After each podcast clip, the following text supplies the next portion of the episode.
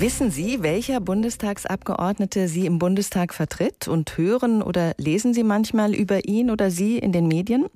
Wahrscheinlich nicht, wenn es nicht gerade ein prominenter Abgeordneter ist. Von den meisten der 709 Vertreter im Bundestag hört und sieht man kaum etwas in den Medien. Vielleicht mal einen Auftritt von 20 Sekunden in der Tagesschau. Das war's dann schon. Der Großteil arbeitet eher im Stillen. Aber die Abgeordneten gelten als Rückgrat der Demokratie. Über ihr tatsächliches berufliches Leben und Arbeiten wissen aber nur wenige. Das kann sich jetzt ändern. Heute wird in Berlin ein Buch vorgestellt mit dem Titel Alleiner kannst du gar nicht sein. Unsere Volksvertreter zwischen Macht, Sucht und Angst. Einer der Autoren ist Horand Knaub und ich konnte ihn zu seinem Buch befragen. Herr Knaub, das klingt besorgniserregend. Unsere Volksvertreter zwischen Macht, Sucht und Angst. Wie schlecht geht es denn den Mitgliedern des Bundestages? Ach, es geht Ihnen nicht wirklich schlecht, würde ich sagen, aber es ist ein extrem herausfordernder Job. Der Druck ist hoch, die Umdrehungsgeschwindigkeit ist enorm hoch, es findet alles in der Öffentlichkeit statt. Das strapaziert schon mehr als andere Berufe. Mhm. Alleiner kannst du gar nicht sein, heißt das Buch. Wieso ist da so viel Einsamkeit? Die Abgeordneten sind doch eingebettet in ihre Partei, haben Gleichgesinnte, Mitstreiter.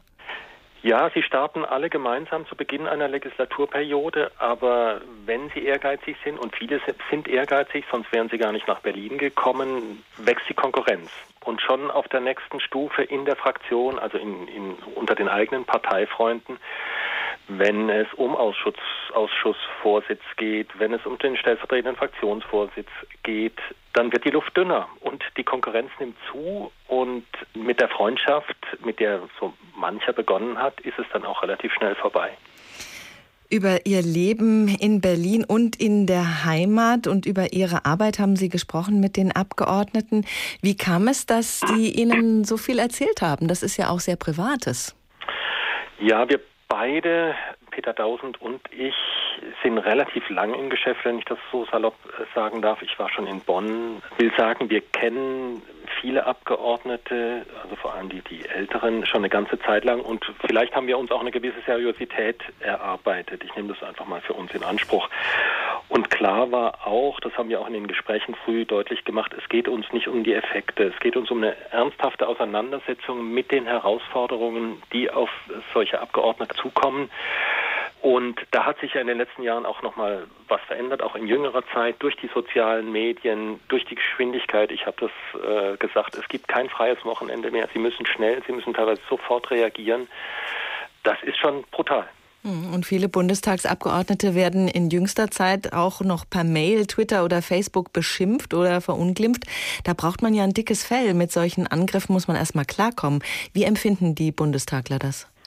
manchmal als Zumutung. Manche wie Renate Kühldarst oder äh, Claudia Roth haben das ja auch öffentlich gemacht, sind auch vor Gericht gegangen.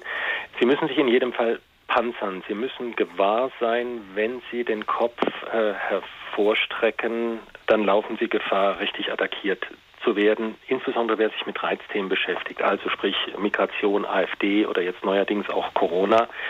Und insbesondere bei Frauen, bei weiblichen Abgeordneten findet das Ausdruck in sexuellen Gewaltfantasien. Also die sind nochmal in einer anderen Art und Weise betroffen als, als ihre männlichen Kollegen, aber Morddrohungen sind an der Tagesordnung. Hm, das ist ja schon heftig. Wie bewältigen die Abgeordneten, mit denen Sie gesprochen haben, das im Titel des Buches geht es ja schon um Sucht? Naja, es gab jetzt nicht viele Abgeordnete, die offen über Sucht gesprochen gesprochen haben, viele treten einfach weiter schnell im Hamsterrad. Manche gehen auch zum Psychologen, zum Psychiater, legen sich auf die Couch. Auch das kommt vor. Wir haben für das Buch auch mit Psychologen gesprochen.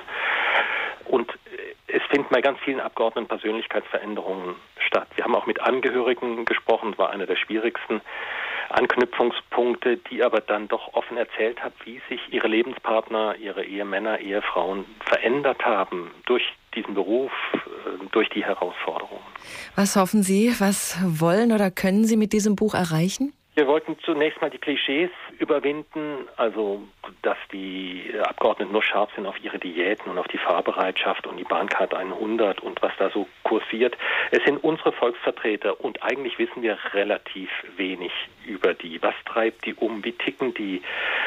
was ist eigentlich hinter der Fassade? Wir sehen sie im besten Fall mal zehn Sekunden in der Tagesschau und dann wieder weg. Was ist eigentlich hinter der Fassade, hinter diesen Fernsehgesichtern und auch ja, manchmal sind es ja fast Sprechapparate, aber was treibt die wirklich an? Wie gehen die mit Niederlagen um? Das zieht den, den Teppich unter den Füßen weg. Und da schauen wir normalerweise nicht hin. Und so haben wir an verschiedenen Stellen versucht nachzuschauen, was ist eigentlich hinter der Kulisse, die wir normalerweise wahrnehmen. Horand Knaub, einer der beiden Autoren von Alleiner kannst du gar nicht sein, unsere Volksvertreter zwischen Macht, Sucht und Angst. Das Buch erscheint am 18. September bei DTV.